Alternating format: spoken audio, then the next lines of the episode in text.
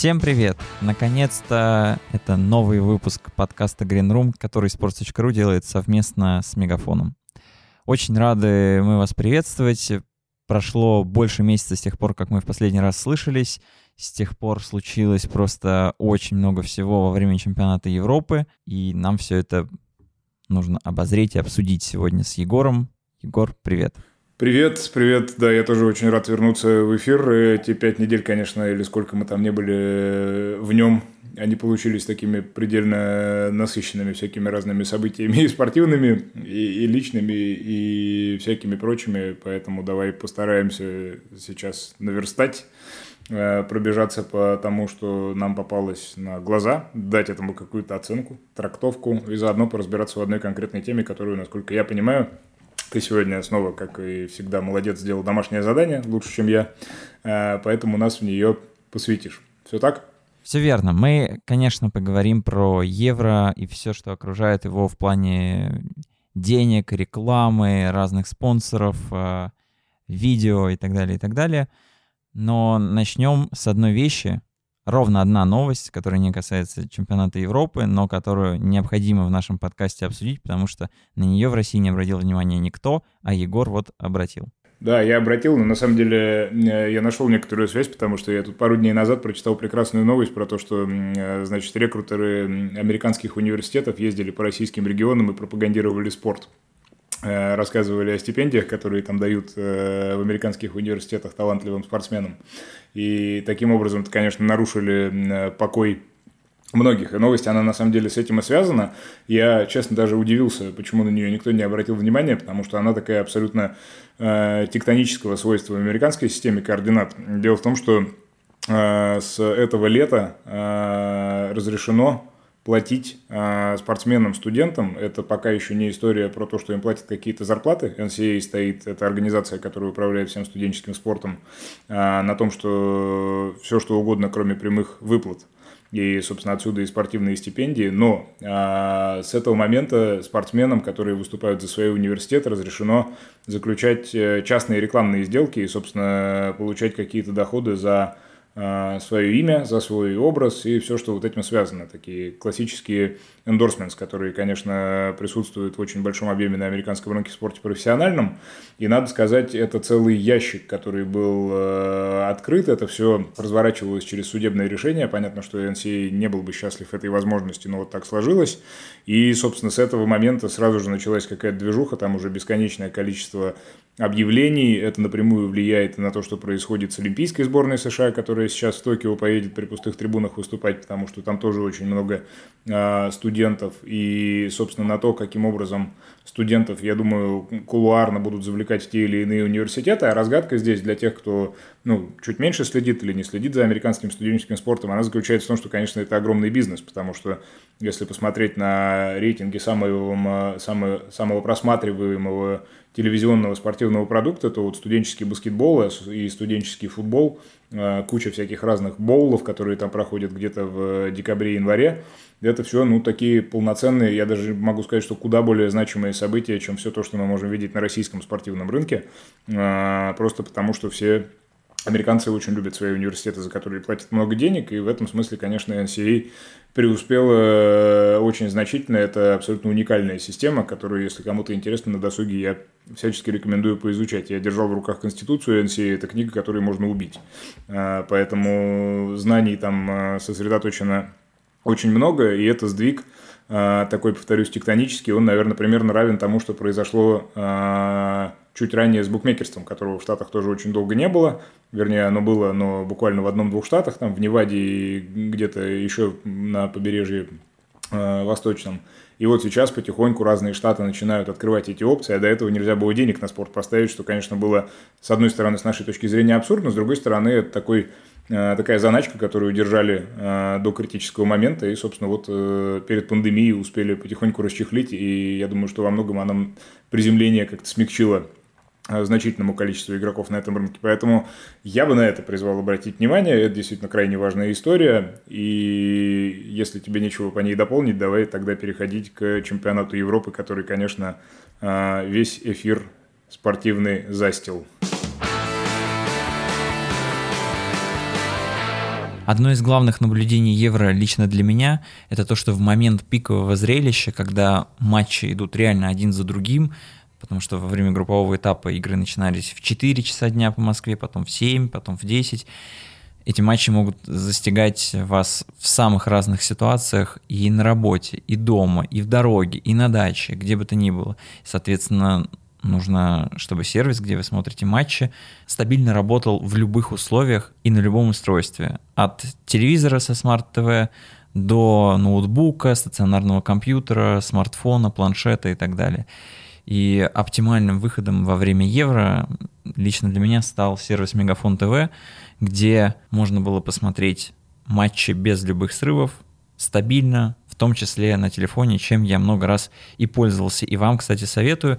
И помните, что там можно смотреть и обычный эфирное ТВ, и каналы по подписке, например, все матчи чемпионата России вы точно так же можете смотреть на Мегафон ТВ, оплатив подписку на канал Матч Премьер.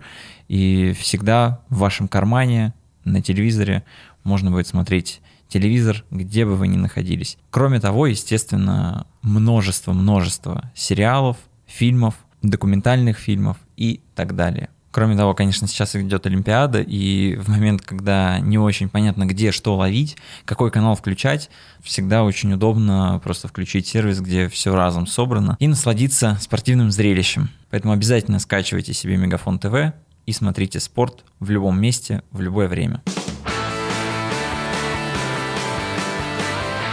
Перед тем, как мы обменяемся мнениями про всякие локальные штуки, просто базовая информация, которую, возможно, вы не помните, а я просто как карту перед собой разложить, наверное, будет полезно.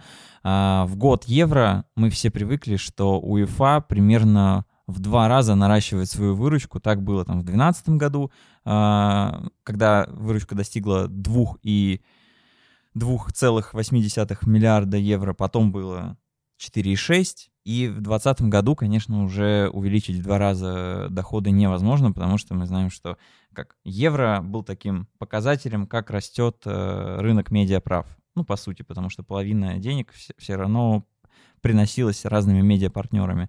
И вот э, темпы роста замедлились, и, соответственно, евро уже не мог настолько активно расти. И плановая выручка УЕФА на этот чемпионат Европы 5 миллиардов 700 миллионов евро. Естественно, были убытки, связанные с переносом евро в прошлом году, но они получились не катастрофическими в таких масштабах. 300 миллионов евро — это всякая логистика, всякая переподготовка, разные косметические выплаты спонсорам, которые чего-то недополучили в рамках подписанного договора в календарном году. Но при этом очень много на самом деле всего изменилось, потому что перенос евро открыл возможность для того, чтобы переподписать разные контракты, и кто-то даже успел э, в эти двери в последний момент вбежать. Вот совсем в последний вбежал «Газпром», который стал прям глобальным спонсором э, Теперь еще и турниров сборных, потому что раньше это были только Еврокубки, а теперь еще и турнир сборных. А, конечно, это вечная тема, зачем э, «Газпрому» такая реклама, но давайте просто коротко здесь сойдемся, что это такой инструмент э, мягкой силы, просто репутационная история, которая там, каким-то образом повышает респектабельность э, бренда. Есть вещи более такого прикладного свойства, когда прям просчитывается, сколько денег вернется, в том числе, вот, например, так TikTok впрыгнул, который платит меньше многих спонсоров, 8 миллионов евро, но думаю, что как раз по эффективности, возможно, выше, выше многих других спонсоров. И вообще глобальная тенденция этого евро, на что стоит обратить внимание, если раньше это были такие прям супер-супер крупные компании, транснациональные корпорации, которые просто своими щупальцами захватывали евро и отбирали все контакты с аудиторией, а сейчас на самом деле средний возраст компании, которая подписывает контракт с УЕФА, он сильно снизился, потому что туда зашли а, сервис бронирования отелей, это Booking.com, разумеется, имеется в виду. Сервис э, просто мобильных платежей э, Alipay. А это вместо Макдональдса, который просто очень-очень долго был спонсором Евро, это Takeaway.com, нидерландская компания доставки еды. И, по сути, ну, все это нам указывает на то, что то, что происходит вокруг нас, постепенно пришло и в спорт, у этих, комп- у этих компаний уже есть достаточно денег, чтобы платить УЕФА. Но мы знаем, что чек меньше вот 8 миллионов евро, которые платят э, это просто нижняя точка входа, потому что та же Coca-Cola платит УЕФА 30 миллионов евро. Ну, в этом смысле это, конечно, все действительно абсолютно заметная и справедливая история про то, что меняется портфель, и в этом смысле, наверное, имеет э, резон говорить о том, что те сервисы, которые зашли, они решают в том числе какие-то вот сиюминутные задачи, также связанные и с пандемией, как и еще с чем-то. И, наверное, тот же самый Booking, он вроде бы в не самое туристическое время, да, хотя в Европе, наверное, чуть получше с этим ситуация, чем в России, но тем не менее, э, как напоминает о себе. А вот если говорить про TikTok, э, я конкретно этот кейс тоже почитал, они же тоже как-то довольно поздно впрыгнули, там типа в феврале они подписались и начали э, чего-то придумывать.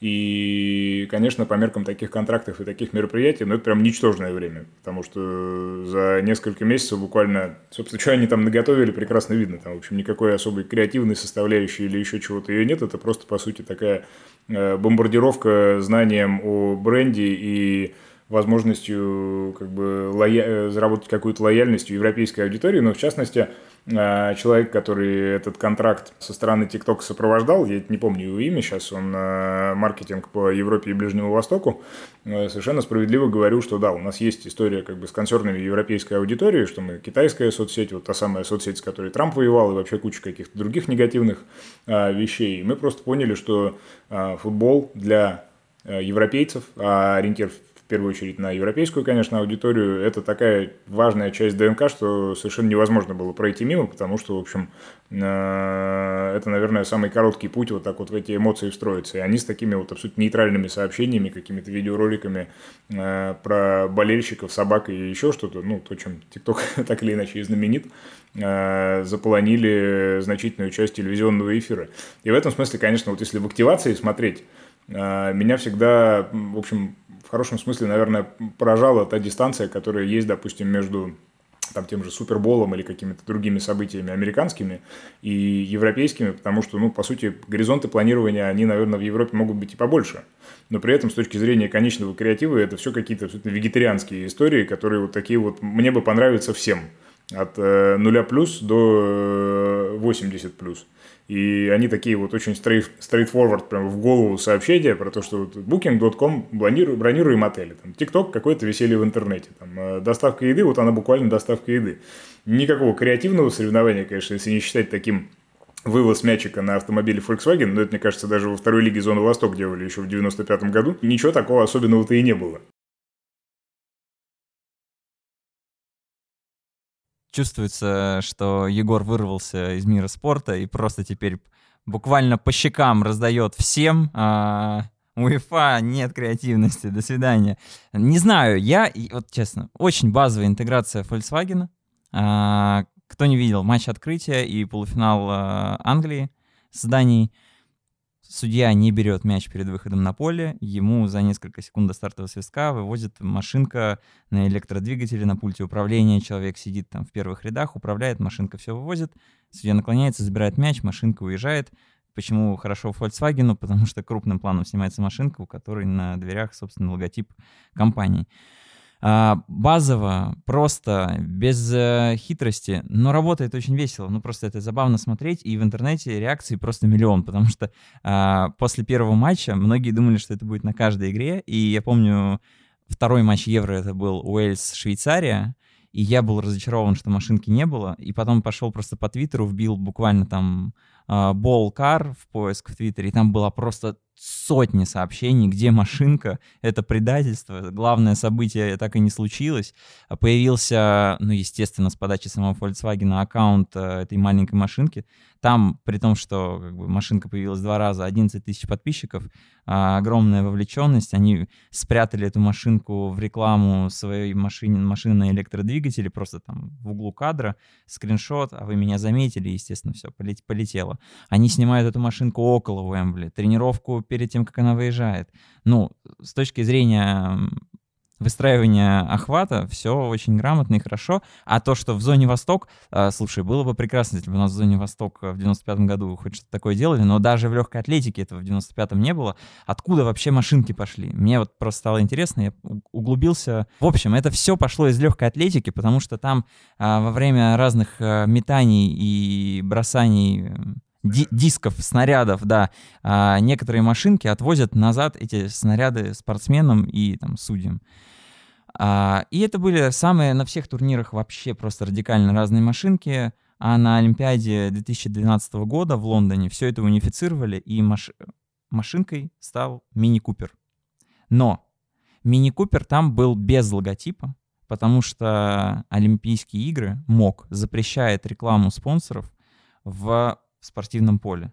То есть там, где выступают спортсмены, логотипов и рекламы быть не может. И ни контракта, ни логотипа там не было, но машинка настолько узнаваемой формы, что все поняли, что это мини-купер, и там с минимальными вложениями э, пиарщики были и маркетологи просто в восторге. А дальше просто это полетело везде. Аргентина, Бразилия, во Франции в 2016 году футбольная федерация так вывозила мяч несколько раз, а потом подхватила уже и УЕФА на молодежном евро, и вот сейчас на взрослом.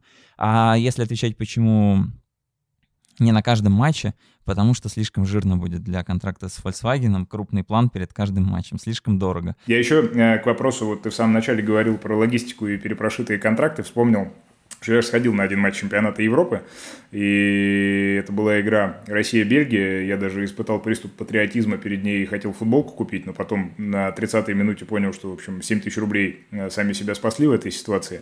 И э, на память об этом я принес со стадиона коронавирусную инфекцию, которая меня на 3,5 недели выключила из жизни. Но помимо всего прочего, я успел на стадионе, естественно, пообниматься с кучей людей, поговорить и пообщался в том числе с теми, кто заведует там магазинами. Вот они рассказали, что, оказывается, с точки зрения логистики УЕФАшной, а УЕФА, они же привозят там все, включая ручки, карандаши и так далее, а, все лежало на стадионе с прошлого года. Потому что я зашел в магаз и говорю, что а, вот там как классно, что в э, Питере можно купить футболку сборной Бельгии. Там, или, или что-то там такое было вот какое-то очень экзотическое, или Финляндии. Но они не буквально про нее говорили, они говорят, так у нас все это год пролежало, и типа все уже растаможили, оно ждало своего часа уже черт знает сколько. Поэтому я думаю, что УЕФА на самом деле там еще на, на, наэкономил и, и еще чего-то под, под, подзаработал даже на этой возможности, просто э, потому что они как-то оптимизировались в этом во всем, но надо сказать, если уж э, завершать вот эту тему похода на стадион, мне куда меньше понравилось, чем на чемпионате мира, э, просто потому что, ну, видимо, не было вот такого количества э, иностранных болельщиков и, и всего остального, и как-то это, ну, совсем по-другому выглядело. А может, потому что проиграли, не знаю. Или все вместе. Или все, или да, я еще сидел э, непосредственно за спиной тогда главного тренера сборной России Станислава Соломовича Чертесова, и, может быть, на него больше смотрел, чем на футбольное поле. Уж очень он был там ярок и, и экспрессивен. Ладно, есть еще совершенно случайно родившаяся э, активация. Подарил нам ее Криштиану Роналду. Что, Егор, ты думаешь про этот скандал с Кока-Колой и тем, что запустилось дальше, когда футболисты решили, что можно двигать бутылки Кока-Колы, можно двигать бутылки пива, и УЕФА пришлось просто по рукам уже ударить э, этим звездам? Чтобы они не трогали то, что им не положено. При этом уступить э, исламскому лобби, которое все-таки протащило историю с тем, что пиво рядом с мусульманами стоять не может. Но если пресс-конференции были после заката солнца, то я думаю, что были бы какие-то варианты. А мне в целом эта история очень понравилось, потому что я всегда и в своей работе там старался, насколько это возможно, исповедовать такой подход, что нас окружает какая-то э, сумма вещей, к которым мы уже просто привыкли, и мы на них внимания не обращаем. И всегда можно каким-то образом перепридумать э, предназначение или, или еще какой-то оттенок э, того, что вот вроде бы как перед тобой стоит, и ты никогда на это вообще не смотрел. И тут, конечно, так довольно забавно и спонтанно получилось это все и классно было разыграно. Э, я думаю, что все те, кто еще находится в секте верующих, что движение руки Криштиану Роналду может обрушить э, чьи-то там акции на миллиарды, они могут проследовать на sports.ru и почитать твой текст на этот счет, опровергающий, блестящий, конечно, все эти э, рассуждения – вот, поэтому э, я думаю, что в конечном счете и Coca-Cola, как крупнейший в мире производитель питьевой воды, и все остальные, кто был в этом задействован, выиграли. Единственное, что, конечно, хотелось какой-нибудь третьей, четвертой или пятой серии, потому что у нас получилось это сериал примерно из трех эпизодов. Да? У нас Криштиану начал, потом э, кто там, Погба поучаствовал, ну и потом Еременко, который, в общем, лучше всех, на мой вкус, отработал, конечно, эту историю. Я не знаю, свяжутся ли с ним Э, предложат ли ему какой-то контракт или нет, но, э, в общем, хотелось бы вот, вот чего-то чего-то больше такого. Хотя изначально я с Криштиану согласен, в общем, пить воду действительно гораздо лучше, Ну, кстати, был еще спин это вот канадская Икея, да, которая бутылку переименовала, и по, по сути на этом, наверное, все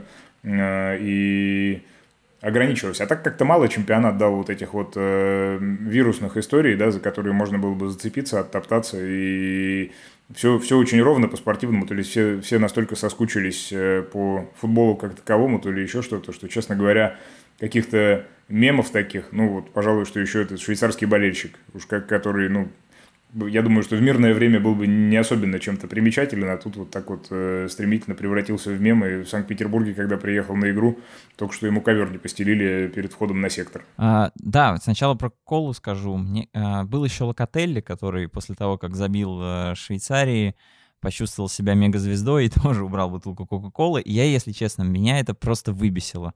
А, потому что, ну да, ты молодец, забил гол за сборную Италии, ну, ладно, еще можно понять Криштиану Роналду, который там себя по-царски, по-барски позволяет себе вести, а, но Локотелли повторять за звездой такое, когда ну, ты на самом деле еще даже не того статуса, и такую глупость совершать, потому что на этот счет хорошо, кстати, Гаррет Саутгейт высказался, что а, да, мож, могут быть вопросы по употреблению, но вам, вас не заставляют, вас не вливают, а это компании, которые нам деньги дают. Это, на эти деньги проводится турнир, на эти деньги, между прочим, строятся поля, потому что всю, всю чистую прибыль УЕФА всегда распределяет по программе «Хитрик». Это как бы звучит э, как какое-то совещание рабочей группы, которая распределяет деньги по детско-юношескому футболу, но штука важная на самом деле, потому что в каждой федерации а, нужно там учить тренеров, строить поля.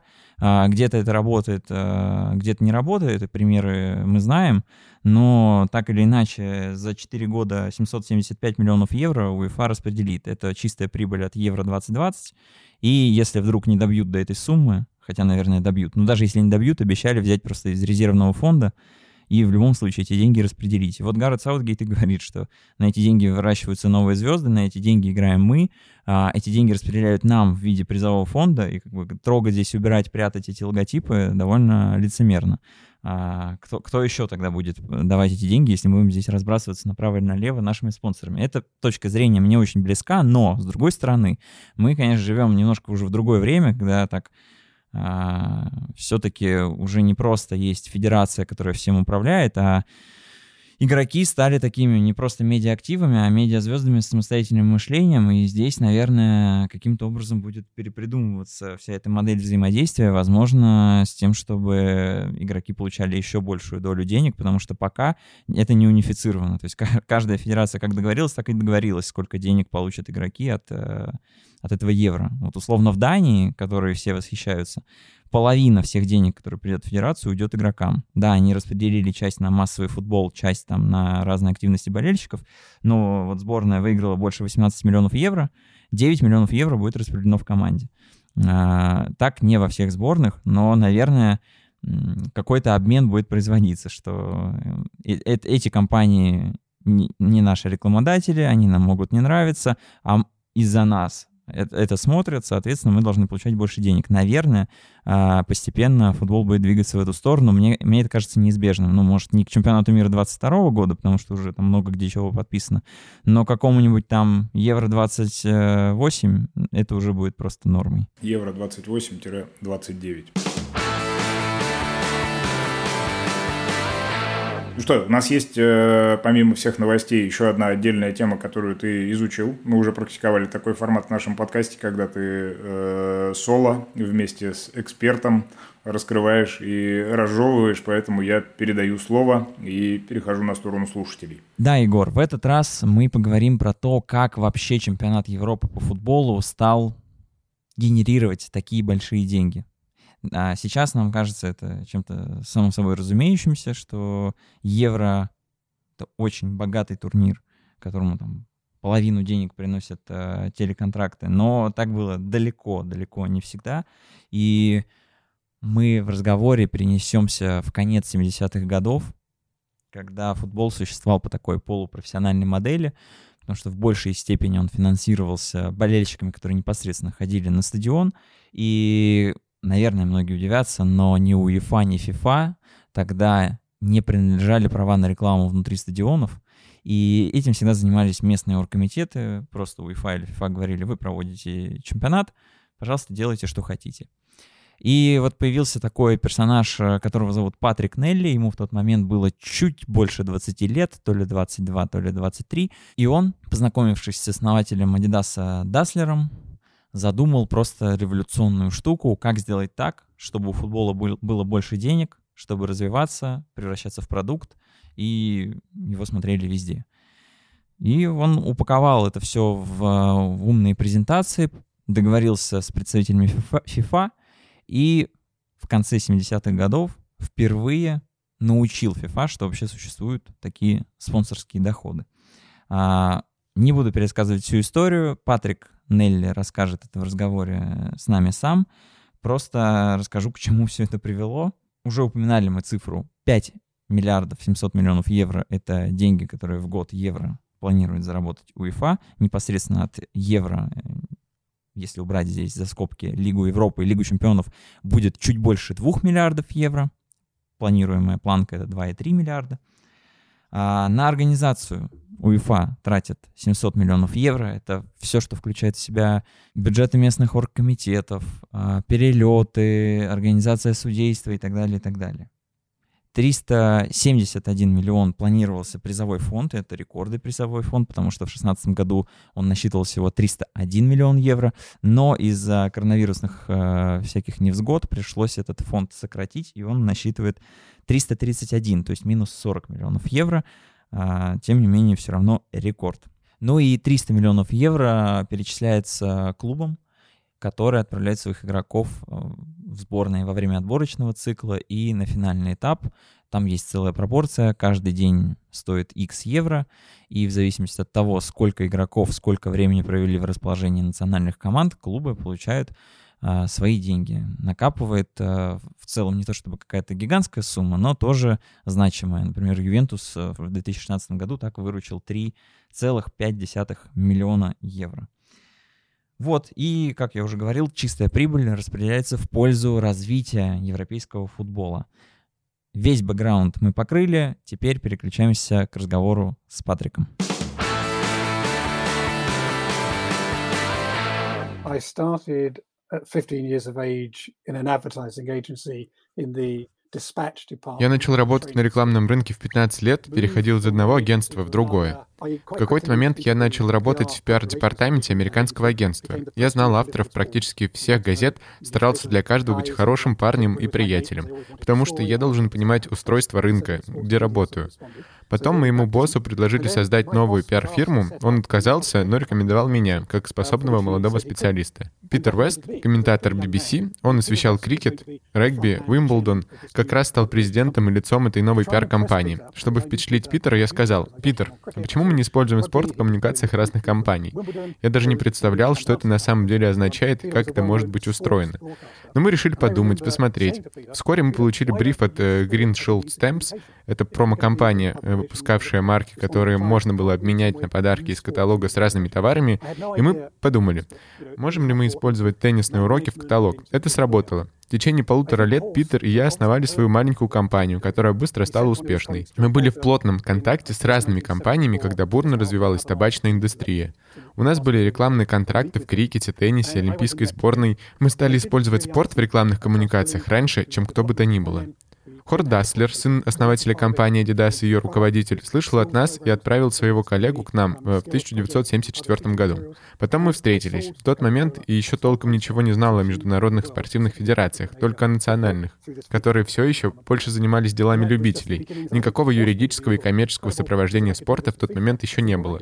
Хорст Даслер познакомил меня с миром международных федераций, и там было то же самое. Везде было очень мало денег. Хорст поддерживал Жуао Авиланжа в президентской гонке FIFA. У Жуао был восьмиступенчатый план развития игры во всех частях света, не только в Европе и Южной Америке. Но была проблема. У FIFA не было денег. Они снимали офис в Цюрихе, работали там человек 5-10. Нужна была глобальная программа развития с прицелом на Азию и Африку. У меня как раз был крупный клиент Coca-Cola. Они искали проект, который, во-первых, где американизировал бы их образ, ведь тогда воспринимали как продукт американских военных сил, во-вторых, связал бы меня с местными правительствами, как это важно для международного развития бизнеса. В-третьих, они хотели встроиться в культуру разных стран, а спорт — один из лучших способов делать это. Мы написали планы этой образовательной программы распространения футбола в странах Азии и Африки под эгидой Coca-Cola. В этот момент мы приближались к чемпионату мира 1970 1998 года в Аргентине. Я предполагал, что FIFA может дать Coca-Cola некие эксклюзивные рекламные опции, но оказалось, что нет. Всем распоряжалась Аргентина. Когда мы начали работать, э, не было четкого понимания, что это такое FIFA или UEFA. FIFA на самом деле не обладал никакими продуктами и рекламными площадками, потому что никто там об этом не задумывался. Если бы я спросил, кто обладает э, правами на разлив напитков на стадионах чемпионата мира, кто занимается рекламными счетами вдоль поля, мне бы никто не ответил. И на самом деле нам повезло, что FIFA и UEFA толком не понимали свои права. В этих обстоятельствах мы смогли сформулировать правила с нуля и создать пакеты прав как таковые, и сами ими распоряжались. Именно мы ввели переговоры с первыми рекламодателями. По сути, FIFA были частью нашей программы, а не мы были частью их программы. По сути, все зависело от нас. Как мы договоримся с аргентинцами. Это был 1976 год. Аргентиной управляла военная хунта. Они контролировали все. Я совсем еще молодой парень, один, поехал в Аргентину на встречу с аргентинской хунтой, чтобы попытаться договориться. Когда я приехал, на первую встречу ко мне отправили сына одного из высших чинов. Он вел себя как плейбой, которому доступно все. Но худшее случилось дальше. Мужчина, которого они выбрали главой организационного комитета чемпионата мира, был взорван в собственной кровати в день, когда мы должны были встретиться. Я был в шоке и очень-очень быстро покинул страну, не понимая, что происходит. Возвращаться в Аргентину совсем не хотелось, но все же вернулся. И мне организовали встречу с военным Карлосом Лакосте, который потом стал правителем. Я объяснил им, что во многих странах мира Аргентину воспринимают как страшную страну, но отметил, что этот образ можно улучшить, если сделать чемпионат мира настоящим праздником, а это можно сделать, если они будут взаимодействовать с нами и передадут нам контроль над стадионами, эмблемами и так далее. А если мы будем взаимодействовать и чемпионат мира пройдет успешно, повестка вокруг Аргентины из сугубо негативной станет легче и светлее. Я был поражен, мой пиар-пич сработал, они согласились. При этом на этих переговорах никого из FIFA рядом со мной не было. Как у меня получилось с ними договориться? У меня был невероятно ценный опыт, полученный в роли пиар-менеджера в 17, 18, 19 лет. Питер Вест, мой партнер, работал комментатором и учил меня правильно говорить, делать глубокий вздох, говорить медленно, слушать. Я был уверен в себе, и потому смог говорить с высокопоставленными генералами об образе их страны. К тому же я не видел никакого оружия и военную форму. Они все были одеты в расслабленную одежду Adidas с тремя полосками. Они не были похожи на военных. Это облегчало положение. Сейчас я чувствую себя немного виноватым, когда постфактум знаю историю и некоторые вещи об Аргентине, которые не знал тогда. Но тогда я думал о пользе для спорта, для страны, которые участвовали в турнире. Там участвовала, например, Шотландия. Это казалось невероятно важным, и тот турнир изменил все. Как появились спонсорские пакеты, понимание имиджевых и коммерческих прав, в футбол пришли большие агенты агентства. Gillette, Canon. Многие компании увидели преимущество такой рекламы. Так чемпионат мира в Аргентине стал поворотной точкой не только для меня, нашей компании West End Nelly, Coca-Cola, но и для FIFA, потому что если ты создаешь профессиональную структуру, она начинает приносить успех. В 70-х мы написали концепцию крупного клубного чемпионата, но сразу пришли к выводу, что это опасная идея, потому что такой чемпионат боролся бы с турниром сборных, а сборные дарят огромный энтузиазм и эмоции болельщикам. А если мы сведемся к клубам, они могут стереть интерес к сборным, и тогда это будет большая ценностная и философская потеря для всей индустрии. Так что иногда крупный успех может считаться опасностью. Так происходит, когда слишком много жадности, когда бесконтрольно хочется еще, еще и еще. Изначально концепцию клубного чемпионата мира написал спортивный журналист газеты Daily Mail Джефф Паул который писал про бокс и работал э, с нами в компании West Nelly. Хорст Даслер и я уже работали вместе. Программа развития от Coca-Cola уже успешно работала в Африке и Азии. Мы договаривались с Аргентиной о коммерческих правах на чемпионат мира 1978 года. Но при всей привлекательности плана мы решили, что это слишком опасно. Через 4 года, в 1982 был чемпионат мира в Испании. Видя успех турнира, Жоау Авиланш захотел расширения с 16 команд до 24. Нам требовалось больше стадионов, более крупные центры броудкастинга, а значит требовалось больше денег. Так мы создали программу Intersoccer Forward. Четырехлетняя программа, стартовавшая в 1979 и продлевавшаяся до 1982. В нее вошли чемпионат мира, Gold Cup в Уругвае, права на все турниры УЕФА, в том числе Евро 1980, Кубок европейских чемпионов. Мы руководствовались принципом less is more. Ограниченное количество партнеров лучше в своих сферах. Это позволило увеличить доходы до 20 раз по сравнению с чемпионатом мира в Аргентине. Это был успех.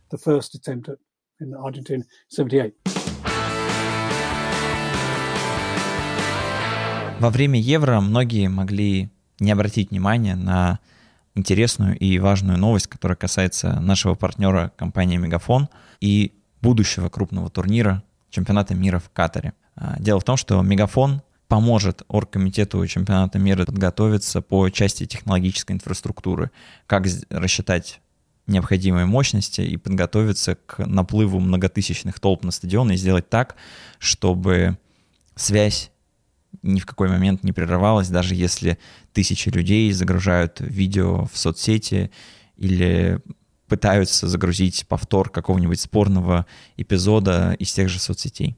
У Мегафона есть релевантный опыт, потому что все мы помним, что компания была официальным поставщиком мобильных услуг на чемпионате мира в России, и, соответственно, она лучше многих понимает, как все должно быть организовано, и поделится опытом с Катером. А как это будет и зачем это нужно, я обсудил с Валентином Полозенко, это директор по сетевой инфраструктуре Мегафона.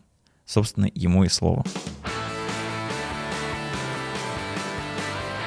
Как, как зародился проект с Катером к чемпионату мира? Насколько для вас это значимый и важный проект? Э, ну, на самом деле, подобные мероприятия проводятся под эгидой международных организаций соответствующих, да, которые обеспечивают как раз э, проведение Олимпиад, проведение международных других э, мероприятий.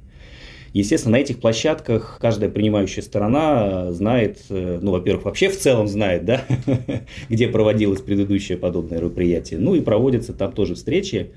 То, что мы, когда проводили э, наш чемпионат э, мира по футболу в 2018 году, предварительно мы тоже встречались э, с коллегами, где это проводилось э, предыдущее подобное мероприятие но тоже кое-что узнавали. Поэтому, соответственно, ребята из Катара, конечно же, знали, что это проходило в России, и, конечно же, разобрались, кто а, в области, в направлении телекома выполнял задачи Международного комитета. А, естественно, нам интересно помочь коллегам, как и с точки зрения имиджа компании, с точки зрения ну, мне кажется, даже психологически, да, всегда, если что-то получилось, всегда интересно этим поделиться и рассказать, э, как это делали, какие были трудности, как преодолевали и так далее. Поэтому, да, это значимо для нашей компании. А, а можете ли рассказать вот на пальцах, да, как обычный пользователь, в принципе, понимает, да, что он пользуется телефоном, и если вокруг много людей, то, наверное, нагрузка возрастает. А вот для компании телекоммуникационной такое скопление людей и на длинной дистанции что означает? Начну чуть э, с другой точки. То есть, э, на самом деле, участие в качестве партнера в подобных мероприятиях это означает два направления деятельности. Одно это то, что вы спросили, да, это как нам обеспечить связь для всех всех гостей, всех участников, которые будут э, на мероприятии рядышком. Это, в принципе, задача, которая стоит по большому счету перед любым э, оператором мобильной связи, как как обеспечить пропуск трафика, чтобы у всех все работало, чтобы был отличный сервис. А вторая задача – это сервисы, которые мы организовывали непосредственно для, в интересах оргкомитета, да, исходя из э, их планов и э, контрактов, которые вы заключили. То есть для понимания, да, я немножко цифры приведу по э, чемпионату мира. То есть с точки зрения именно сервисов для оргкомитета их было организовано 1382 штуки всех разных, э, в разных локациях. Это было 24 города, где размещались и стадионы, и тренировочные комплексы, и, и прочие другие вещи. Для того, чтобы обеспечить пропуск трафика, нужно, первое, да, определиться, а сколько там будет пользователей, что они там будут делать, какими сервисами пользоваться, ну и, соответственно, под это подготовить сеть да, потому что любые сети, они рассчитаны на массовые мероприятия регулярные, там Новый год, да, какие-то массовые мероприятия на площадях, и прочие вещи. Но когда это какое-то супер мероприятие или мега мероприятие, как в данном случае, да, то нужно посчитать. Да, и в принципе арифметика, сама арифметика простая. Да. Мы предполагаем, сколько будет э, людей, да, сколько будет пользоваться связью компании Мегафон, что они там будут делать. Ну, люди аплодят видео, да, особенно это заметно, когда там, идет открытие, либо стартует матч, либо завершается, да, и все снимают видосики, да, выкладывают их в сетку, либо делятся друг с другом, и, соответственно, процент именно, потому что в обычном режиме все-таки больше идет трафика из сети на устройство. В таких случаях да, гораздо больший объем начинает идти наоборот, от устройства в сеть, ну, чтобы поделиться с другими пользователями, выложить там в Инстаграм, ВКонтакте и куда угодно. Вот, а дальше за этой простой арифметикой стоит очень большая работа. Да, как это все э, с точки зрения построения сети обеспечить, обеспечить как с точки зрения объемов информации, так и с точки зрения надежности, так и с точки зрения предвидения непредвиденных ситуаций. При этом понятно, что вот вы говорите, что все идет к, к интернет-потреблению в контексте развития компаний. И очень много обсуждается сейчас, в том числе 5G-технология, и очень много тестовых площадок именно на стадионах, потому что массовое скопление и там, паттерн поведения уже так сложился, что люди прямо во время матча что-нибудь смотрят и сами загружают – вы как к этой тенденции относитесь? И есть ли у вас какое-то вот свое для себя объяснение, почему именно стадионы стали вот притяжением для всяких экспериментов здесь? Ну, прежде всего, и, наверное, и, как это, и во-первых, и во-вторых, да, а, каждая новая технология влечет за собой, несет за собой ключевые аспекты, которые важны именно массовому потребителю. Да, я не говорю сейчас про какие-то специальные э, сервисы там для больших корпораций, которые тоже описываются стандартами 5G, там, интернет вещей там, и прочие-прочие вещи. Но для обычного абонента да, это быстрее и больше. За более короткое время можно скачать больше информации. Да? И, соответственно, стадион, куда приезжает 40, 50, 60 тысяч зрителей, да, это самое э, хорошее место, да, где можно потестировать технологии, ну, во-первых, обеспечить э, абонентам э, как раз-таки сервисы, которые они хотели получить, а во-вторых, э, протестировать технологии в, его, и в ее экстремальных точках. Если э, она может обеспечить там, вместо мегабит сотни мегабит или гигабиты, как это будет работать, если там будет 40 тысяч пользователей? вот. И здесь как раз проверяется, потому что технология, которая проверена в таких э, экстремальных э, условиях, да, понятно, что она будет работать на 5 с плюсом э, в, в более мягких режимах использования. А есть ли у вас какие-то планы вот по работе в этом направлении в Катаре? Или вас привлекают больше для уже устоявшихся вещей сотовая связь и там обычные каналы, интернет-каналы? Ну, значит, с Катером, да, у нас э, подписан меморандум о сотрудничестве в рамках э, консультации обмена опытом. Поэтому, естественно, мы как компания там разворачивать ничего не будем. Да? Мы можем только помочь, как говорится, советом и опытом да, нашим коллегам а, в Катаре. Естественно, в 2018 году 5G еще не было, и оно не разворачивалось. Как раз у ребят из Катара это стоит э, там, задача э, заниматься именно этим. Но, в принципе, технологии меняются, а подходы, они достаточно нарабатываются именно опытом, они похожи.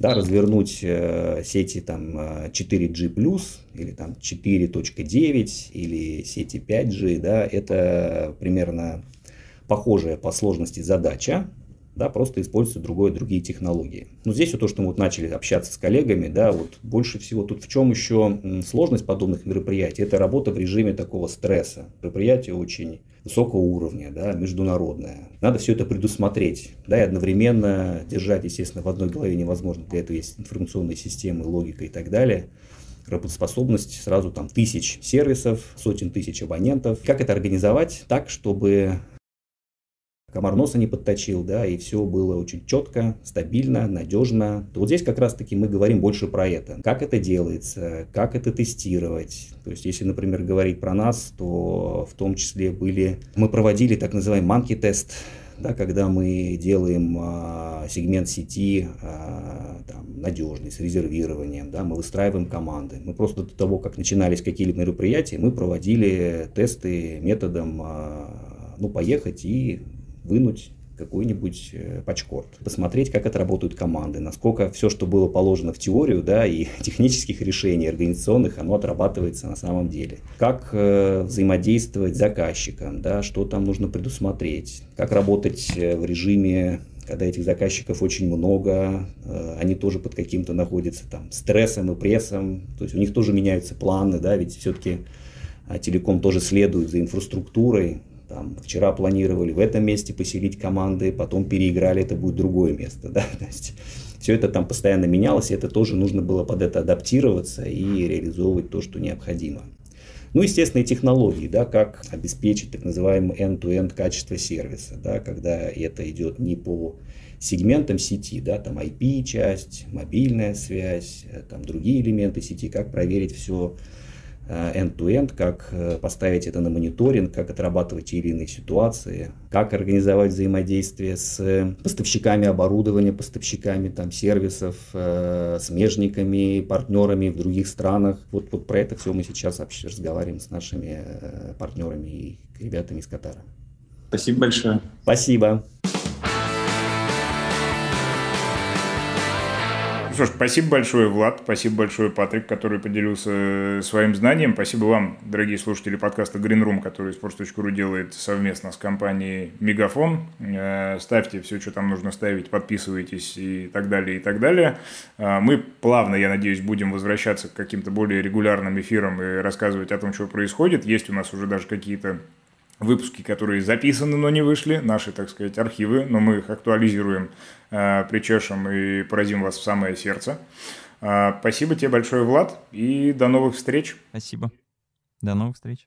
Пока-пока.